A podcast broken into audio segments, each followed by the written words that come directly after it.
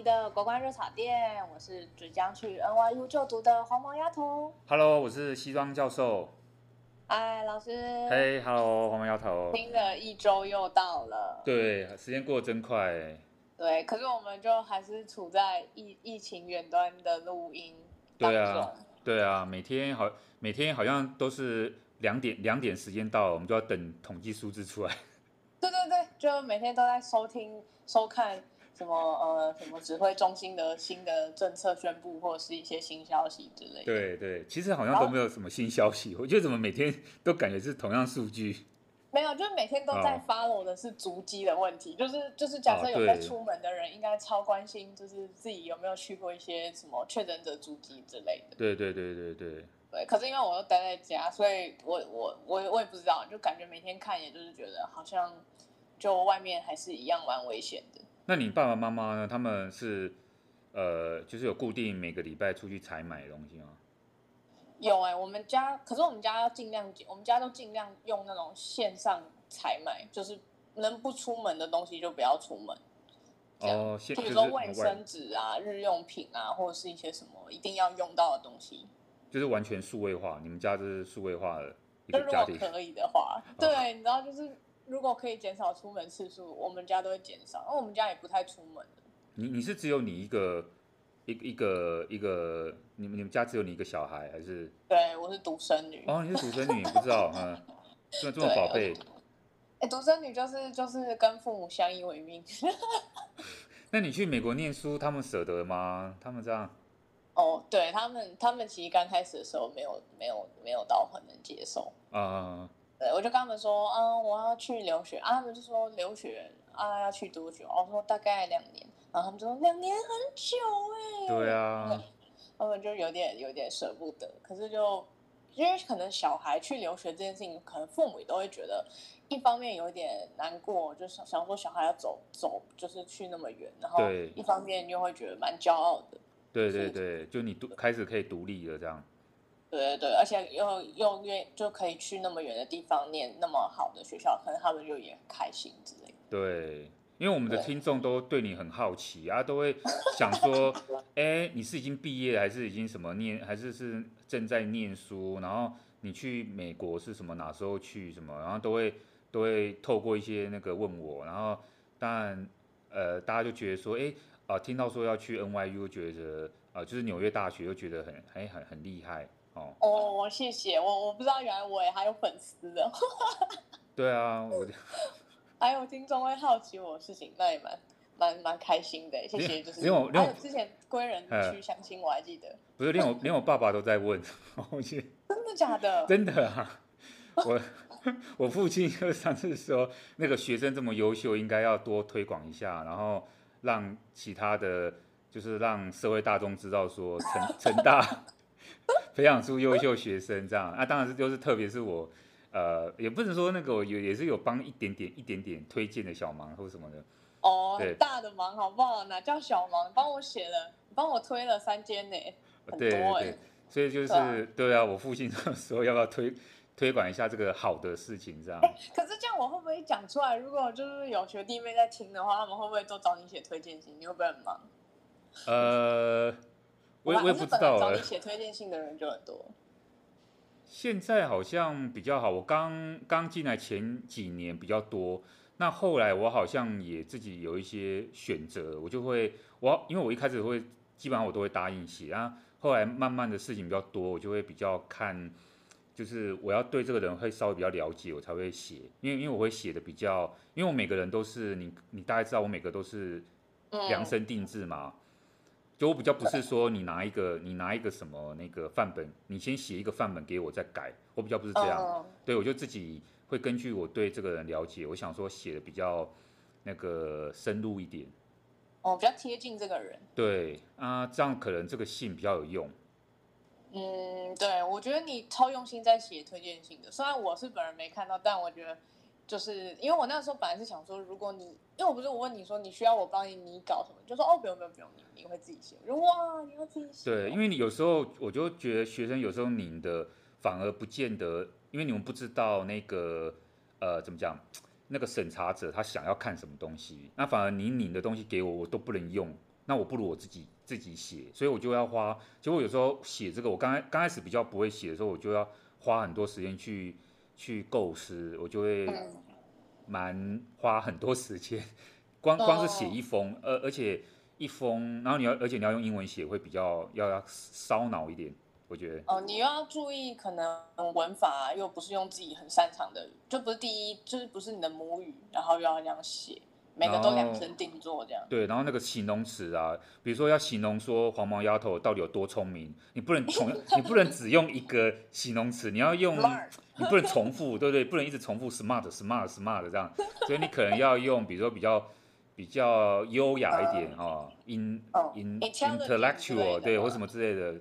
你就要去形容，那这时候你就要去想，哈，要要去思考一下，哦，而且又不能太夸张，好像把你写的跟天才一样也不行啊，所以说，那这个就这个就浮夸了，是不是？就是要要如实一点，哎，就是把你这个人的那个好像活灵活现呈现出来，你这个人的特质啊，应该这样讲。所以聪明的学生到处都是，但是你到底有哪些人格特质是适合这个学校，或者说适合就读研究所？那我们就要想办法把你把它那个用一个方式把它呈现出来，让他觉得哇，印象很深刻，觉得说我非要这个人不可。哦，我懂，就是你要你要等于把同学，也不是说，就是感觉你像把学生当成是一个量身打造的一个商品，你要怎么让学校在选？选择这个商品的时候，他觉得说，哎，这个商品是可以带来商机的，这样子。对我，我是会想这样做，所以我就变成我没办法一直一写太多啊，因为这样这样的话，其实我就会选择性的来做这个事情。对，嗯，那就是很用心的在写，所以就哎，感谢老师啊，我现在成功了，对，可以去美国留学。对啊，所以大家对我的好，呃，对你的好奇反而比对我对我的好奇多，这样我觉得是。觉得是这样，对啊，老师老师这样有点吃味。没有没有，老老师很嫉妒。没有啊，我们我们都在节目上吵架，针锋相对。没有啦，我们要我们要嫌隙。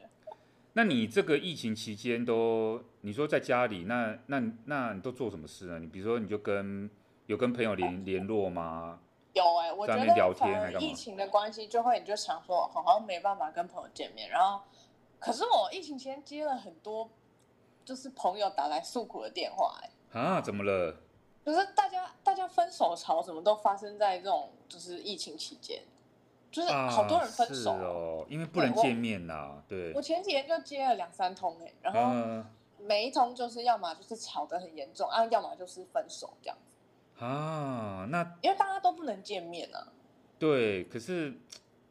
那到底都是谁先提的？就是就是男男方先提，还是不一定都都有？不一不一定哎、欸，就是我觉得可能刚开始就是可能大家都可能见面可以维系感情，还是什么出去玩啊，创造回忆什么的。对。可是好像因为疫情的关系，就不是大家可能已经有情侣大概一到两个月没见过面这种的。但人家不是说小别胜新婚吗？他其实先短暂的不见面，但是你知道等到疫情解解结束。那老师，你觉得小别胜新婚吗？你觉得这件事情有没有条件？啊、就是小别胜新婚是有条件的嘛？就可能有很深厚的情感基础才可以小别胜新婚，还是你觉得只要刚交往的情侣小别胜新婚？当然，刚交往的情侣会比较希望能够能够多对啊，就是呃，就是能够直接见面，当然是啊，或者吃饭的时候旁边有个人在那边聊天或什么，当然是这样没错。呃，不过因为现在科技方便，所以说我们可以，我说你还是可以用电话联络，用视讯联络，就有点感觉就在旁边，不是吗？所以，嗯，因为像我的话，我就会觉得，假设我本来有男朋友，然后可能跟我远距离，可能美国、台湾这样子，我觉得，我觉得应该也还是可以，如果够喜欢的话。可是我觉得好像对有些人来说，人就是人跟人面对面那种，好像。对对对，某些人来说好像很必要。那如果没有的话，就很容易感情就比较淡。哦，那那你那些朋友都是什么样的情况？因为他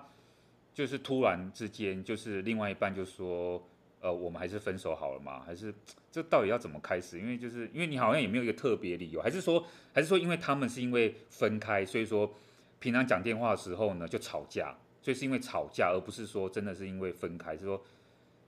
吵架没见呃没见面，所以他他那边为了一些事情在那边。哦，你说可能一方想一直想见，然后一方不想，一方就说啊防疫什么，对对对对，吵架。有啊，有人这样，就是可能有某一方某一方就说，哎，为什么就是明明也住蛮近的，有些情侣是真的没有住到很远，可能就是什么板桥跟南港这种距离啊，他可能就是还在同一个还在同一个算是县市嘛，所以还还是可以。如果硬要见的话，也没有到很远。可是有一方可能就觉得说啊，就是现在疫情就是要避免人与人的交流啊，不要这样子跑来跑去啊。如果带给双方家庭有风险，那不是也不好吗？什么的啊，也为了这种事情会吵架。对。那有时候吵一吵，就会连带的翻出以前的事情吵。那讲到人人与人的交流，我是说，那那那难道他们在疫情之前就没就没有这些问题吗？我是说，那疫情之前好，那可以见面。所以他们就都很幸福快乐，他们都也没有什么争执。对，所以我觉得这很妙哎，不知道为什么哎，就可能是不是因为没见面比较没有安全感呢？就是可能没没有没有那种很确认对方到底在干嘛。因为我朋友就说，她跟她男朋友吵很大的原因，就是因为她男朋友就是自从疫情就是大家都没办法出门之后，她男朋友就是在明明都在家，就是都没有出门，可是就不太回讯息，也不太接电话。那在干嘛？不知道打电动。就，就是就是可能就不想，就是觉得说没有见面，然后可能感情也没有到继续累积这样，然后可能就懒得回。那一方懒得经营之后，就算另一方再怎么努力，好像都没有用。嗯。那所以我就觉得好像也蛮蛮蛮可怕的。可是我觉得不知道，因为我看 PTT 就有人讲说，如果一个一个病毒就可以拆散你们的话，那那那这种感情啊，放下也好，这样。对啊，就是一个测测试嘛。其实感觉有很多东西都可以测试两个人的那个爱情稳不稳固，对不对？时间距离都是考验。对啊，时间距离，然后呢，或者是说，是不是有时候有一些坏奇怪的习惯也会？你你有听过这种类似这种，就是因为个性上面啊，生活习惯不不合，然后导致那最后 不欢。可是可是通常一方都会先忍耐，就像我有个朋友，我不知道我以前有没有在节目上讲过，就我有个朋友。他他是会请他的，他他是男生，然后他女朋友会请他每天帮他洗澡，每天帮他洗澡，就是就那女生她不，她喜欢男生帮她洗澡，就她就是交往那个男生之后，她就变成有点像无行为能力人，她就是呃，就是比如说吃饭也想要男朋友在旁边喂她吃这样，还是她真的是无行为能力人？不是，他是有拿那个 handicap 的证书什么之类。手脚好好的，可是她就是就是就是要男朋友在乎她这样。然后她男朋友有一次就是好像跟朋友玩，就是好像打麻将什么的，然后就可能没有没有问到他女朋友饿不饿，因为他女朋友都不讲，他女朋友饿了他也不会说我饿了，他就是会他就是会不吃饭，然后等到他饿到血糖低要昏倒了，他男朋友发现了，他才会就是就是他就才会说我肚子饿这样。对。所以他有一次就是我他那个男生朋友就在打那个打那个麻将，然后他女朋友就直接在打麻将，就他就是大学生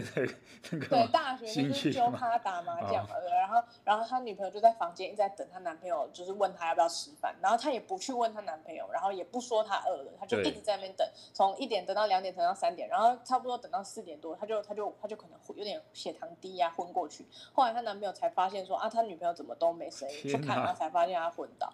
这样，那他他这样维持多久？他们的这个模式已经分手了。哦，我说他他之前维持多久？四年。那他四年都要他男朋友帮他洗澡？对，四年都要洗澡喂饭。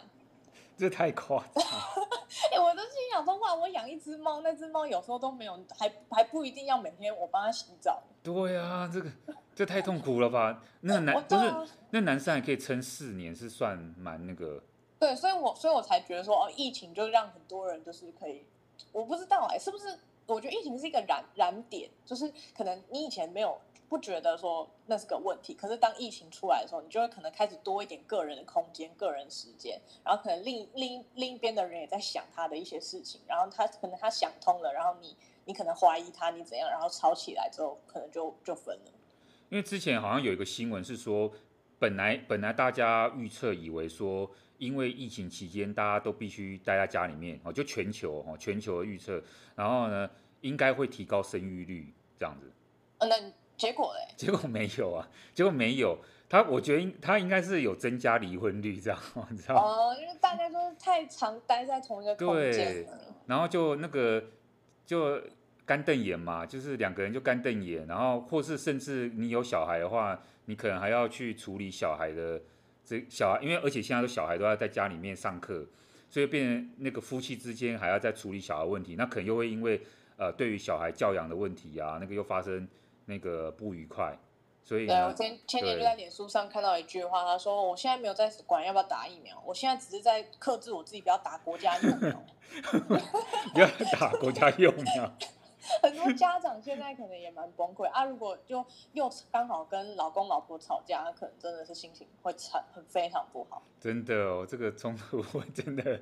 我真的是哇，这个所以说。啊、呃，大家还是应该在疫情期间有点耐耐心呐、啊。我们因为像我们现在真的才刚开始，跟那个人家欧洲国家比，他们都好几个月这样子封城下去。他们现在也好不容易开始解禁，那我们这边就是才刚开始经历他们去年那段时间。对，对，那没关系，大家就是现在在收听的观众就是。嗯，就是如果你心情不好啊什么的，就欢迎你收听我们的国刊热炒店。对，你可能听一听国际时事啊，听我们聊天啊，讲一些好笑的啊，然后讲一些正经的，然后增加一些知识，然后很舒压之类的，你可能就不会那么容易焦虑，也不会那么容易觉得孤单。就至少一个人在疫情在家的时候，也有人陪伴你。对，不过讲到这个，我们我们上次有跟这个。也有跟你讲说，那个我们有累积一些听众嘛，真的是蛮忠实的听众这样。那我们我们我们这个礼拜又又收到两则听众的来信？哦，听众的意见这样哈。那一个是对你，一个是对我这样啊。哎，这个呃，这个对你的这位听众呢，也是归人归人的听众哦。归人归人归人相亲您好。对，我们这个归人的相亲呢，他就觉得说黄毛丫头很优秀，可是他也觉得那个有一点失落，因为他听到说。呃呃，你是你是要去确定要去美国念书嘛？而且八月什么机票都买好什么之类的，嗯、那那是不是我们这个节目就会就会因为这样而中断或什么之类的？他他可能以后就听不到我们两个人合作。哦，他他想要问问说，舍不得我是不是？对对，他舍不得你。真的哦。对。我归仁相信不用担心啊，就是因为呃，其实我跟。老师本来是想说这个东西就是做一个实验性，对，就我们那个时候在想说做这个节目的时候，也不是说，呃，就是抱持着什么把它当成很，就只是想说先试试水温。可是越试就越觉得很有趣，就真的每一周这样子聊天呢、然后也真的有人听啊，是真的是很有成就感。所以我觉得我就是就算去美国啊，我也会就是试图。就是可能就是可能研究更好的那种远端录音的方式，然后可能跟老师还是会把这个节目继续下去，只是时间的问题，我们两个可能就要再巧这样子。对，而且我刚开始其实我前面有时候我录音，因为我每次录音之前，呃，我真的也是会稍微准备一下哈，然后呢，而且我又想要说跟别人做不一样，对不对？然后所以说就是我我们除了我们两个之前会录音之前沟通之外，我自己也会想说，哎，那我每一个礼拜。给听众的那个主题要要做一个什么样的连接，或者说不要只是简单的新闻的那种，好像每一个介绍一下，然后那、嗯、因为说不定听众也有他想听的内容，会不会？对，那所以说就是说，呃，当然我们也会，我会去，我们也去会去想说，哎，尽量那个内容丰富一点，不要只是集集中在哪一个那个，然后这样就可以比较广一点，这样符合大众的需求。那另一方面，另一方面，我就会，我就会想要安排哦。其实我就会有一些把那个内容想说刻意的安排，不过也不知道，也不知道效果怎么样啊，就是要看之后啊，如果有听众有听到，可以可以可以再给我们回馈这样子。嗯，对。那有听众给你，比如说他有想要听什么样的内容，这样的。就是有听众这一周呢，那个呃，这个是我们台南中西区的朋友。哎，台南中西区的 听众。听众说呢，问我说，哎。诶，那最近那个那个美中台关系啊，或者说台湾问题、两岸问题，好像很好像感觉很很紧张、很不寻常这样子。问我说，怎么我们的节目都没有讲这个亚洲啊，讲到中国啊，讲到中美啊，或者是台海问题这样子？哦，对，我们目前的主题确实是还没有进展到就是美中台关系。对。那那我的回答当然是，呃，我我我们我们今天就要，我们今天就要设，就是要想要把这个这个主题啊放入到我们今天的主要内容当中哦。但我我本来设想其实就是想说，呃，先从一些好像，呃，我们说试水温嘛，我们节目一开始就先弄一些欧洲感觉比较呃我们不是那么熟悉的东西，好像有而且有点有趣的一些事件来讲。然后呢，因为你要回到亚洲的话，哇，这个其实就真的这比较严肃了，这就是我也觉得亚洲真的会比较严肃一点点。对，这个很多这个亚洲的这些局势，它其实过去这几年以来，其实有好几年了哈，至少五年以来，我觉得我们都一直处在一个比较紧绷的状态哈。那这个当然跟我们那个呃中国跟美国之间的关系。他们那个之间的，从中美贸易战开始，我们可以这样讲，因为我说五年嘛，差不多就是中美贸易战开始的这个时间哦，五六年啊，这中美贸易战开始，那个让整个，嗯，你说国际格局，或者说呃，整个亚太地区的格局就不一样。那那台湾，它本来就是在中美关系当中最重最重要，或者说最后一张牌，双方可以打的一张牌，这样我们可以这样讲。哦，那所以台湾当然在里面也扮演很重要的角色。那这他他这个就牵涉到我们的一些国际生存的问题哦。那那你说这个东西，当然当然就很严肃。他当然当然他就很，因为它关系到生存的问题。他很难吸鼻效应的讲嘛。对，他很难嬉皮笑脸讲。像我们上次来讲谋杀案，我们好像把它讲的跟宋仲基还可以连接哦。那这个这个星期聊聊什么追剧之类的。对，这个这个星期我不知道台湾这个什么那个。那所以说，我们我我们就借，我想说就借由刚好这个中西区的朋友啊，他们他的问的这个问题啊，今天就想要跟大家分享那个呃，其实主要跟中国跟美国的问题，然后加上台湾在这里面的角色哦，呃，来稍微分析一下所谓的呃美中格局嘛，美中台的目前的问题这样子。嗯，好。对，因为不知道这个黄毛丫头有没有注意到呢？现在这个美国总统拜登啊，他人在哪里？嗯，呃，我记得他是不是前阵子跑去伦敦？对，对，去开 G7 的会议是吗？对，那什么叫 G7？嗯，工业国，七大工业国啊。对，七大工业国的这个会议哈，它七大工业国有哪七国呢？我没有要考你哦，这七大工业国里面有 有有有加拿大。法国、德国、意大利、日本，那当然还有美国跟英国这样哦。哇！可是呢，西方阵营哎，西方阵营不对不对，还包括一个日本，你有没有发觉到？哦，对，有日本。对，这是七大工业国里面呢，本来其实呢，它是八大，它其实在七大工业国之前是一个八大工业国会议 G8 的会议。嗯。那是谁被排除掉呢？俄罗斯被排除掉。嗯，就是因为克里米亚战争。克里米亚的兼并的问题，哈，然后呢，西方就觉得说你这个俄罗斯太专制了，太那个太霸道了，哈，你居然那个去对西方的人来讲，然你是兼并并吞的这个别人的领土，这样哦，他就把它剔除在 G8 七大工业国的这个八大工业国的那个范围里面，哦，所以后来才变成有七个七大工业国这样，哦，那这个这个这次拜登到伦敦去，伦敦西南部的这个。康尔郡啊，哈，这个西南部的这个地方呢，去开这个会呢，它其实有两个特殊的地方。第一个是说呢，这个不是只有这七个国家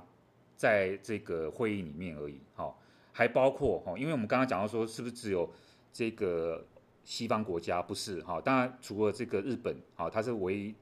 这个七大工业国元老里面的唯一的亚洲国家之外呢。这个欧盟的这个委员会的主席，好，冯德莱恩，还有理事会的主席米歇尔，他们两个人，欧盟的代表两个，啊，也也在这个会议当中。而且呢，G7 呢这一次呢还特别邀请了呃澳洲、印度、韩国、南非的代表一起列席参加。为什么？呃，其实这边这时候就牵涉到很多问题，就是说。这个七大工业国里面呢，他们要讨论问题呢，其实不是只牵涉到七大工业国这些国家本身的问题以外的这之内而已，对不对？它其实还牵涉到这些七大工业国以外的很多问题。那你当然现在除了这七个国家最重要之外，当然还包括欧盟的角色，然后还包括其实美国人想要想要这个把印太事务把它拉进来，因为这里面牵涉到对中国的问题，这样。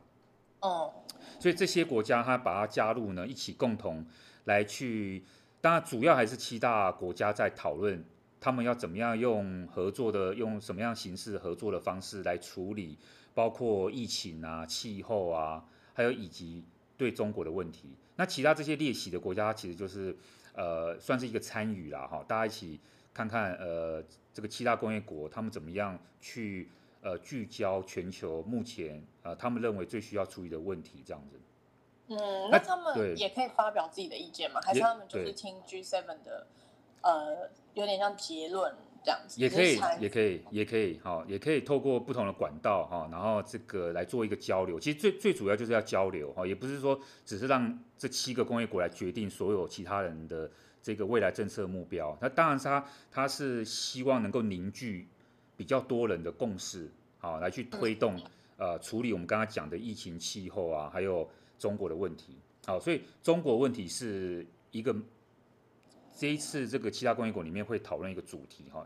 那第二个第二个特点哈，第二个特点就是说呢，这个你会发现到说呢，这是拜登他上台之后第一次出国访问，嗯，所以每一次国家元首他出国访问的那个那个第一趟，其实是就是说他上上台之后第一趟的那个出国访问，其实是蛮重要、蛮有象征意味的。他把他的第一次给谁？就给欧洲。嗯，所以他有一个有一个意义，就是说，这个呃，你看他到英国这个伦敦之后呢，他其实呃参加了一个昨天的那个电视上面才有那个有这个播报这个影片，就他到一个军事基地里面去演讲，他演讲的第一句话就是说美国回来了。哦，对，所以说他的他把他的第一趟的出访呢设定在欧洲，就是说他跟他的欧洲的这些。传统伙伴哦，某种程度上表达美国再一次希望跟他们联手，然后呢一起来去呃治，我们说治理嘛，治理全球的这个事务，一起处理全球的事务哦。因为在拜登之前的川普，基本上对这些欧洲国家的态度哦，其实并没有那么好哈。他们而且我觉得川普那个时候感觉就是有种想要退出欧洲的感觉，对，想要退出，想要再插手欧洲的事务。而且对这些欧洲领导人，其实并没有应该有的尊重。我们这样讲，对，很不友善的。对，那所以说，我觉得，呃，与其说拜登这次是来那个怎么讲，是来宣示说，呃，美国重新要在世界的这个领域跟欧洲携手扮演一个很重要的合作角色之外，倒不如说，拜登这次来是来道歉，是来赔罪啊。我是觉得有这个意意义在里面，这样子。嗯，有点像要重修旧好的概念嘛。对，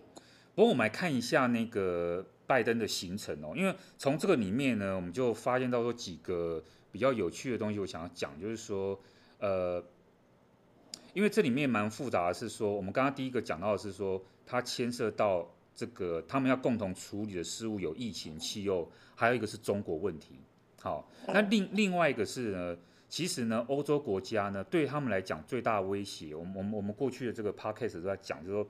最大的威胁倒不见得是中国，啊，因为他们地域的关系，他们最大的威胁其实是俄罗斯，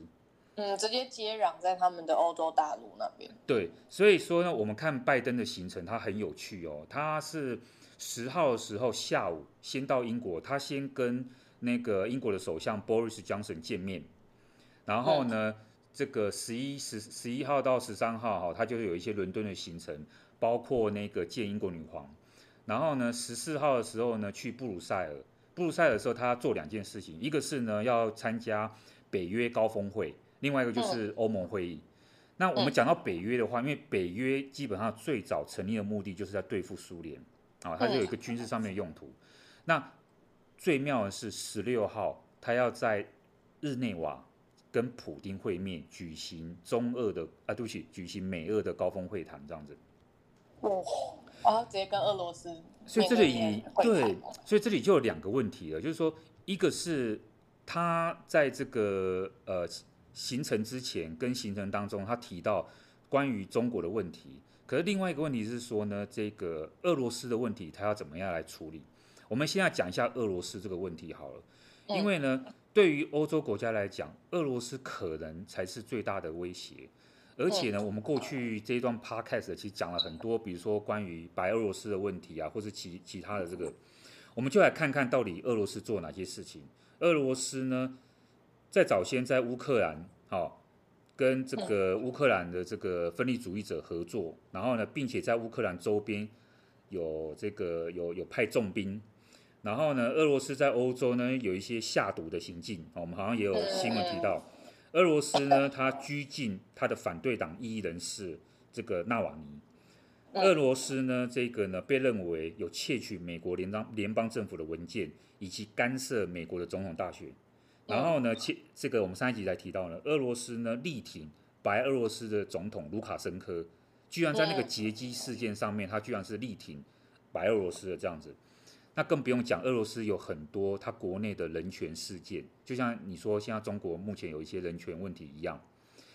那请问你这个拜登总统，你在跟普京见面的话，你到底你到底是你要跟他说什么？你要跟他说，哎，你刚刚做了这一二三四五六七八的这个事项，我都谴责你，你是要跟他这样讲吗？你要跟他当面这样讲吗？这太尴尬了吧？对啊，因为你既然都已经答应跟他见面的，那那一定是你们已经先有沟通好，然后呢，大家行礼如仪，然后呢，并且要见面就是代表大家要合作，可能就是气候啊、疫情啊，还是拿这个欧洲区域的安全要合作。那请问这个对欧洲这些其他的国家，德国、法国啊，或或是英国来讲，他们情何以堪？对不对？你你你你你到底你到底拜登你要怎么做？好，那这个我觉得我觉得这个是蛮值得观察哈，因为他们十六号才见面，哈，所以我们现在不知道说，呃，到底美国在这个态度上面他要怎么样来做？嗯，可是我自己哦，我自己呃跟听众朋友分享，就是说我自己我自己的判断是说呢。因为现在呃很明显的，这个美国把世界上这个分成，就是说所谓的民主国家跟威权国家或专制国家，在这个专制国家里面呢，他又把两个国家特别点名出来，一个就是呢俄罗斯，一个就是中国。也就是说，今天美国如果他真的有意图要跟这两个国家来对抗的话，来起冲突的话，他其实会。呃，怎么讲？他其实会对他自己蛮消耗的，因为你同时要跟两个国家、两个大国作战的话，或者说两个国家起这种冲突的话，不管是贸易战啊，或是各种的科技战的话，你对美国来讲，我觉得我我不认为他一个国家可以，就算他是一个超级强权好了，他可能也没有办法很好的一次面对两个大敌人，对不对？所以说，在这个在这个战略思考情况之下，他一定会做一个选择，就是说。以目前我们所知道的消息来讲，他其实是对俄罗斯还是会比较，他觉得说俄罗斯的综合实力其实是并没有比中国好，所以说在这个在这个在这个衡量威胁的程度上面呢，该不会是要联合次要敌人打击主要敌人？有一点这样，所以说他其实并没有完完全全把，我们可以说他没有把俄罗斯放在眼里，你可以这样讲。所以他是觉得说中国才是最大的一个威胁，好，然后俄罗斯可能呢是让人家很讨厌，但是呢他不不算是真正构成威胁，所以我跟他可能是有一个合作的空间。我觉得从目前的这个态势上面来看是这个样子。嗯嗯。那另外一个呢，我觉得要提到的是在这一趟的这个美国总统拜登的他的这个呃伦敦之旅当中呢。我们刚刚讲到十号下午的时候呢，他就先跟英国的首相 Boris Johnson 见面。那他跟这个 Boris Johnson 见面呢，他做了一个非常，我自己觉得啊，非常大的一个宣称，非常令人惊讶的一个宣称，就是说，他说美国要跟英国签署一个叫做新的大西洋宪章。嗯。那当然我，我有看到这个新闻。对，那当然大家就会问说，那请问那旧的大西洋宪章是在干什么？就那那新的大西洋宪章是能够做什么呢？哈，那它有什么样的寓意吗？它能够有什么样象征性的东西吗？哈、嗯，大家都觉得啊，那种东西不就就很像是什么联合声明，讲一讲，签一签而已，有什么很重要的吗？对，因为我们我们来看一下，在。大西洋宪章哦，就是所谓的旧的那个大那个宪章的时候，那个时候是什么样的时机点签下来？那个是在一九四一年八月十四号的时候，由美国总统罗斯福跟英国首相丘吉尔他们两个签订的。那不就是二战期间吗？对，而且那个时候一九四一年的时候呢，刚好呢正值那个所谓的轴心国啦，就是邪恶轴心国家哈，轴心国像这个主要是以德国纳粹为主哈，他们那时候呢其实那个意气风发。而且呢，正式要跟这个当时的苏联哦，要这个开战，要冲突这样哈、哦。所以其实轴心国的那个它占领也不占领也不少地方哈、哦，他的那个势头，它的那个怎么，它影响力其实是越来越被看好的这样哈、哦。那其实这个就造成很多欧洲国家就是很大的一个威胁，然后形成一个很大的威胁。那那个时候美国还没有参战，其实因为美国远在太平洋地区，它根本离欧洲太远了，他觉得说他可以。某种程度置身事外，但是先观望一下之类。对，但他就是看到哇，怎么希特勒那个纳粹国家那个势如破竹哦，他就看到说这个情况好像不太对，然后呢，于是呢，他就跟这个呃丘吉尔在一个很特别的岛，那个是一个加拿大的一个岛屿哈，在这个太平洋的北边那个叫做纽芬兰岛的一个地方，然后呢，他们是在英国军舰上面，就是那个呃。威尔斯王子军舰，好，威尔斯威尔斯爵士啊，威尔斯爵士军舰上面呢签订这个大西洋宪章。嗯。那我们不是要讲古，但是呢，我发觉到说呢，我就把那个大西洋宪章这个旧的这个大西洋宪章拿来看，因为拜登说他现在要要签一个新的大西洋宪章，某种程度上面就是反映了当时，我觉得他是想要反映当时那个要把当初的那个旧的大西洋宪章把他的那个精神还原出来。那我们我们就必须知道说，到底他们旧的大西洋宪章，他们是在那个时候的想法是什么呢？那时候想法呢，我把那个章程拿出来看，其中第五、第六、第七、第八非常有意思。我我很快给听众朋友 念一下，我们知道，他第五点很短，他第五点就说他们美英两国希望促成所有国家在经济领域最充分的合作，哈。然后第六点。在纳粹暴政最后被消亡之后，他们希望建立和平。好，第七点，这样的和平呢，是能够使所有的人在公海上面不受阻碍地自由航行。第八点，世界上所有的国家呢，这个他们相信，好，美英两国两国相信呢，不管什么理由呢，都必须放弃使用武力。好，如果说呢，让那些国境外从事可能以侵略相威胁的国家继续使用。陆海空武器设备的话，那未来的和平将无法维持。所以说，我们必须解除这些国家的武装设备。嗯，那请问他现在定的这个大西洋宪章，因为我们现在已经没有纳粹德国了，嗯，那请问他他要定这个美英的大西洋宪章，请问你觉得他是针对谁？我觉得不是中国就是俄罗斯，要不然就两个都有。哦，都两个都有这样哈。但是我们我们从我们从这个呃最近的态势发展来看呢，他们应该就是在针对中国。嗯，当然你可以说这是适用于任何国家啊，包括你刚刚说的这个俄罗斯这样哦。那为什么适用于中国呢？我们来看一下，比如说他刚刚讲的那个自由航行权，美国跟中国其实就要吵这个问题吵很久。美国认为说我们就要维护台海地区，或者维护南海地区。经过什么派遣军舰，每次经过的时候那个。中国就气到跳脚，然后美国就会说：“我们只是在捍卫台海这片领域的自由航行。”对，所以自由航行权对这些西方国家来讲非常重要。我觉得这个这个很明显就是针对中国大陆这样哈。那另外一个就是说呢，关于建立和平，然后建立和平呢，里面讲到说那些对其他国家造成威胁，那个我们要我们要我们要卸除他的武装。就在今天最新的新闻，就是说英国的呃，对不起，美国的联邦众议院的军事、外交跟情报三个委员会的共和党领袖呢，他们联名给美国总统拜登，好，他们写一封联名信给美国总统拜登。这其实相当具有震撼性的哦，因为他们要求哈拜登要签要这个拜登政府要成立一个叫做全面的跨部门的战略的一个组织。成立这个东西干嘛呢？要阻止中国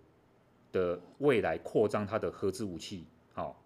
那所以说这个其实是非常明确的，就是要针对中国大陆将来很有可能的任何一项的武器威胁，包括这种可以可以大规模毁灭人类的这个核子武器这样哦。所以美国在很多部分其实都在做这个预防措施这样子哦。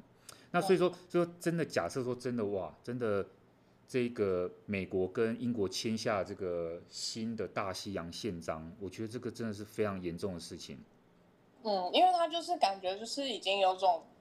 嗯，因为他还特地叫新大西洋宪章，我觉得那种宣誓跟警告的意味还蛮浓厚的。对，不然他就直接叫一个什么可能嗯，美英什么联合合作什么声明什么什么新的什么什么合合约，为什么要特别还把大西洋宪章这个东西再拿出来？对。就算当初这个大西洋宪章是丘吉尔跟罗斯福哦，他们在一个非常偏远的小岛上面的军舰上面签的，哦，听说是在甲板上甲板上上面签的哦。就算是这样，可是我们看看今天怎么样？今天是在这个是在一个 G7 的 G7 的场合，是在一个从同时邀请欧盟的两位主席啊，邀请了澳洲、印度、韩国、南非的这些这个代表人物、领导人物。的一个场合里面，其实就是有一个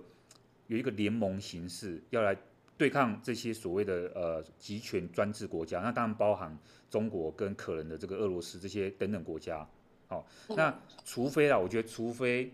中国大陆的这些领导人他们没有在读这个历史，不然的话，他们如果看到今天这个拜登说要签一个什么大西洋宪章这个东西，我觉得他们应该会吓一跳，他们会觉得说这个非常非常严重哦。因为西方国家要还不止西方国家，西方国家跟部分的亚洲国家，他们印太国家，他们要联合起来，这样哦，这是一个蛮大的一个宣示啊，我觉得。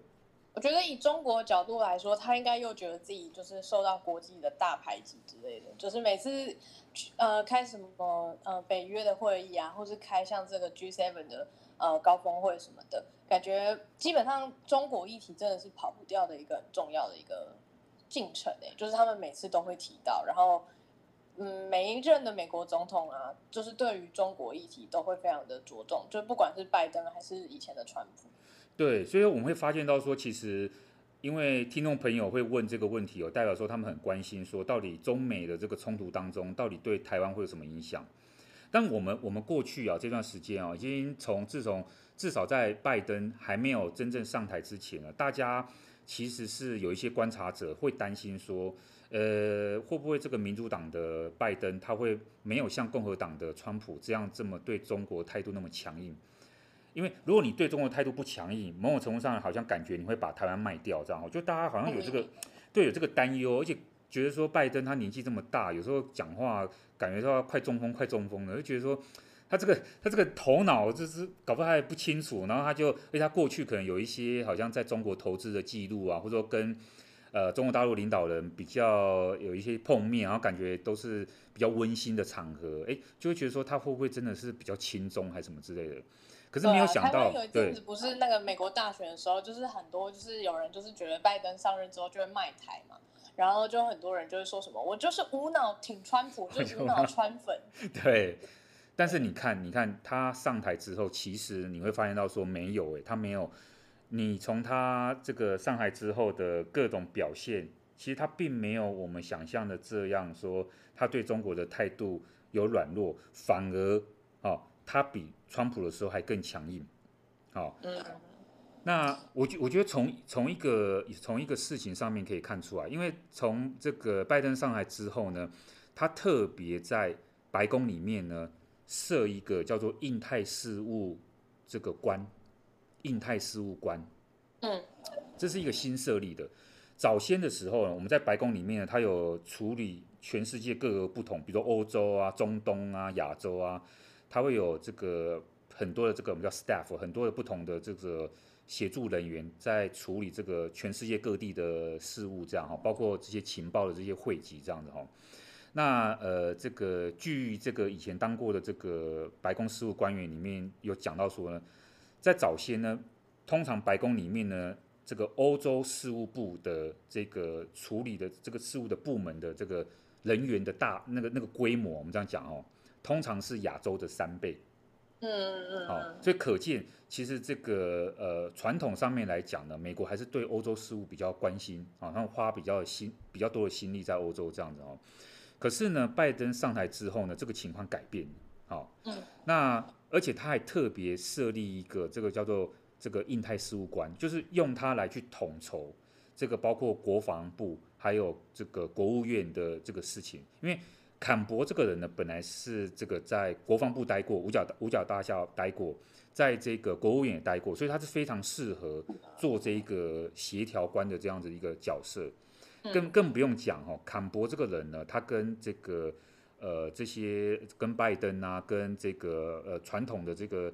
呃这个民主党的这些，至少从这个奥巴马时期以来哈，他们其实就非常的那个熟悉哈，因为他在奥巴马时期就已经做过那个助理国务卿，然后呢，而且他也是呢这个呃当初那个希拉蕊的这个重返亚洲计划的这个我们可以说是发想人这样子哈。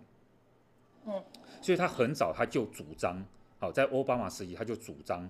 要推动这个把美国全球布局的这个资源呢，很大的一部分呢，从欧洲或从其他的地方呢，转到对亚洲的重视，这样，所以他其实很早就有远见，啊，要觉得说我们美国应该要重视这个亚洲地区，特别是跟亚洲地区盟友之间的这些关系，这样子。那现在你现在拜登上来之后，还特别任命他，因为他的。我觉得他的工作是，呃，不是只是简单的像外交部部长啊，像是国防部部长或什么，他是要协调这些部门的这些领导人或者他们处理这些事务的这些官员哈。就是他的工作内容可能不是就只是那种表面出席一些什么呃会议，他是真的有在必须要做出一些比较政务上的呃举动。对，而且是比较是领导，比较是这个呃，比较是在指呃。在思想指导上面呢，扮演一个比较关键性的一个角色，而且可以直接跟总统沟通，直接跟总统去报告到底目前这个呃协调的这些状况有哪些，有什么样的问题，再让下面这些行政机关来去做这个障碍方面的一个处理，这样哦。那所以说，坎博他上台之后哈，因为他跟我们台湾关系也蛮不错的，因为我们有一次这个呃，我们召开一个各国。算是大使级的这个会议的时候呢，我们其实还有邀请坎博做那个呃所谓的视讯的开场，啊，那时候蔡总统也有也有也有到场主持，就就就说开幕这个仪式这样子哦，所以所以坎伯他其实对台湾的这个态度跟其实跟我们台湾的关系都蛮不错的。那他其实被任命了白宫印太事务官之后呢，我们其实对他的一言一行都蛮注意的，因为他其实讲的任何事情，某种程度上都代表说。到底美国对台湾、对中国的政策有没有什么样一个比较呃清晰的改变？那从他这一段时间以来哈，他的各种表现里面来讲，我们就可以发现到说，他强调要怎么样强化这种所谓的呃盟友之间的关系哈，而且我觉得包含台湾呐哈，然后呢，怎么样去保护所谓的关键技术，美国的关键技术不要被某一些国家哈。这个偷取过去，然后呢，最后一个就是抗中。我觉得他在抗中的表现上面其实是蛮明确的哈。我我就举一个例子哈，最近他在一个斯坦福大学的一个视讯会议里面呢，他就很明白讲说，现在美国是需要对抗中国的时候，已经不是再去跟中国交往的时候了。所以他他觉得说，我们之后美国人要跟中国采取的是一个竞争的对中政策，而不是一个。交往的对中政策，为什么他这样讲？因为他在奥巴马时期的这个重返亚洲的时候，他还某一种程度上保留了对于中国的这种、这种、这种怎么讲？呃，幻想吗？他们那个时候是不是有点觉得说，跟就不要把中国当敌人，说不定你把它纳入，你跟他交流交流，你可以改变他，你可以把他纳入这个国际。他可能就不是一个敌人，他可能可以成为你的盟友也说不定。对，所以他那时候还保有保有这种想法，所以那时候的这个重返亚洲其实是包含了交往政策的这个含义在里面。可他现在已经明确说了，现在已经不是交往政策了，我们对中已经是变成是一个竞争政策。哈，这第一个哈。第二个是呢，我觉得他在这个演说当中有一个我觉得非常有趣，我真的想要跟大家分享，就是说他在评论习近平这个人的时候。他反映了这个美国政府怎么样看待习近平跟这个他所领导这个中国哦，他就说呢，大部分习近平身边的顾问都不断在宣传美国正在衰退，而中国的时机已经到来了这种说法这样哦。然后呢，他还提到说呢，呃，当呃这个习近平其实很早就有访美，他在做副总理的时候，中国副总理的时候呢，那时候呢，这个这个坎伯对。那个时候访问美国的习近平副总理还有点印象，然后呢，他现在想起来，他认为说，诶，他当他他觉得他习近平是一个带有强烈意识形态而且不为情所动的人，所以他跟那种温家宝啊、胡锦涛那种非常比较稍微比较个性比较温和的这个人哦，其实是比较不一样的。而且他认为说呢，他评价习近平是一个喜欢把自己塑造成一个有魅力、强硬、随时接受挑战的这个中国领导人这样子。哦。另外一个呢，这个坎博还讲到说呢，这个几个月之前呢，在阿拉斯加这个到美国。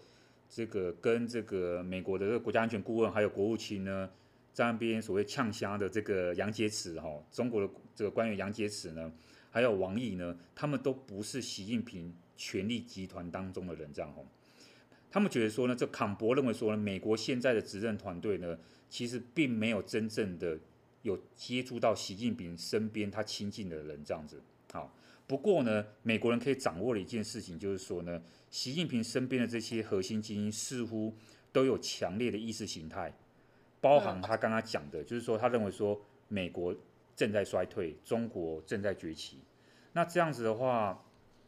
美国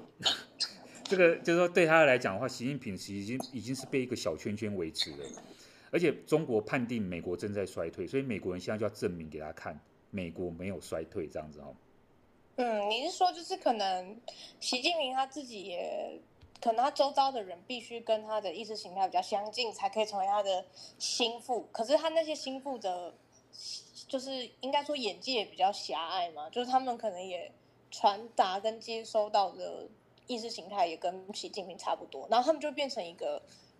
嗯，就是那个想法都很固定的一个小圈圈，也不太能接受外界的。现在的真实的资讯是什么？所以他们一直都认为中国不断的在崛起，是这个意思吗？对，甚至说呢，他们这些人呢判断错误，他们把美国看错了，或者说他们把美国的实力的评估看错了，这样子，或者他们高估了他们自己。对，那这个其实都会影响到台湾，因为你怎么样去判断美国的实力，就影响到你怎么样去这个呃，你怎么样去对待台湾。好，你觉得美国实力衰退？所以说，你就会越来越觉得说，你对台湾的掌握应该是越来越有信心，你越来越越可以用比较威胁的方式，因为你可能没耐心了嘛。你觉得美国正在衰退，太棒了，这是一个好时机。诶，那我们就可以开始用比较强硬的手段，比如说，诶，军机在西南部开始在飞行，或者说我们用军舰绕台，我们可以开始用一个比较强硬的方式对付台湾，因为美国正在衰退，我们并不需要担心美国可能的。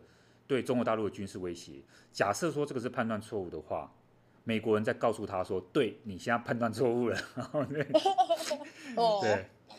所以美国一直以来就是在这一段时间里面就释放一些讯息，哈，包括美国联合日本给台湾一些呃，不管是象征性的也好，还有或者是比较实质性的也好的一些支持。实质性当然就包括卖武器。或者是说，呃，前阵子、前几天嘛，前几周有那个三个美国的这个呃参议员啊来访问台湾，然后做一些呃象征性的一些宣誓，这样子哈。那所以说，美国是不断的在释放一些讯息，要中国不要误判，他们对台湾的支持其实是呃越来越加强的。好，然后呢，美国的实力呢，不是美国自己的实力而已，而是美国已经联合了很多，比如包括欧洲国家，包括印太地区的国家，甚至可能俄罗斯，好、哦，美国都有可能把它纳入合作的对象。嗯，那我觉得这个讯息非常明确的哈。那那在这样一个局势之下，那当然接下来就看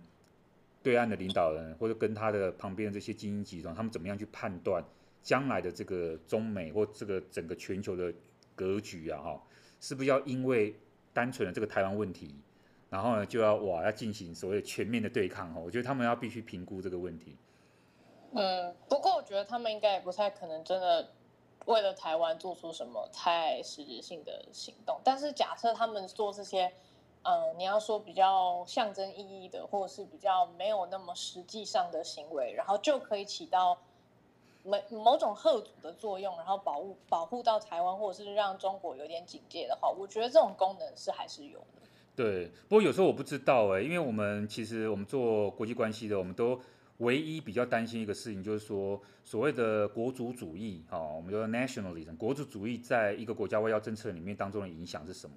你假如说去看对岸的很多那个网络上面的一些发言哦，他们那个真的是愤青哎。哦，他们那个已经，他们那个已经是已经到深入脊髓了。对啊，他们就逼着领导人就说，对台湾不要太软弱，那打台湾这个就这个小地方，真的，对，我发现那个武统台湾都都那个官员自己喊喊一两声，然后都是剩下的都是底下的群众在说，对我们就是要武统台湾。对呀、啊，这么小一个地方你都打不下来，你那做什么领导人？所以说像还还很激动，就说哦，我们的解放军就要攻入台湾本岛什么之类的，哇，对，他们那个真的已经是真的是。真心的认为祖国很强大的那种民族民族主义，对，所以说除了判断错误的问题之外，还包括我们就是说这种国族主义这个地方，这种情绪性的这种呃言论也好，情绪性的这个反应，要怎么样去控制住？哦，这个可能也是也是需要对岸领导人他们有一些智慧这样。嗯，说不定我们之后也可以再开一集，就是好好的聊一聊民族主义这个东西，因为民族主义在国际关系中也是常常扮演很重要的角色。甚至民族主义如果呃被，比如说民族主义被某些领导人挑起，然后他们去激起情那个群众的情绪的时候，甚至有可能联合整个国家的情绪，然后可能发动战争也是说不定。对，因为因为那个时候就不是理性的计算哦，他就不会去算这个成本，他会不计成本。去想要达成他的目标，哇，那这个就很恐怖。对，他那那能引发的那种战争动能，就也不是一般人所能够去想象的。对，所以我其实有时候真的有一个感慨啊，就是说我们现在已经在疫情时候了，大家都说要合作，没错。可是其实，呃，不，我觉得不管是哪一个阵营啊，说实在的，